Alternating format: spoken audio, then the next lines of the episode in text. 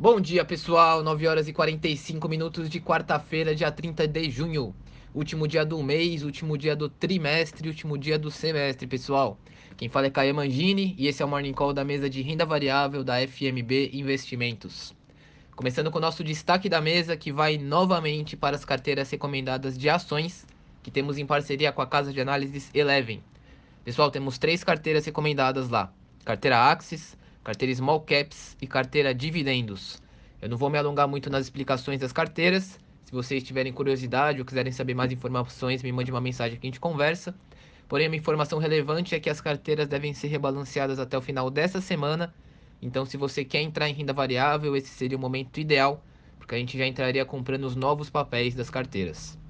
Agora, falando das bolsas, o índice Bovespa fechou o dia ontem praticamente no 0 a 0 em queda de 0,1% na casa dos 127.300 pontos.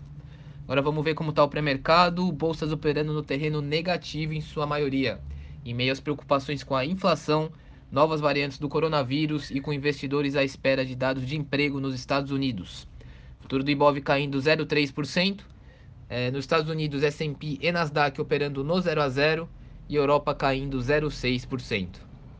Pessoal, além dos dados de emprego nos Estados Unidos, Hoje também sai a taxa de desemprego e o resultado primário aqui no Brasil.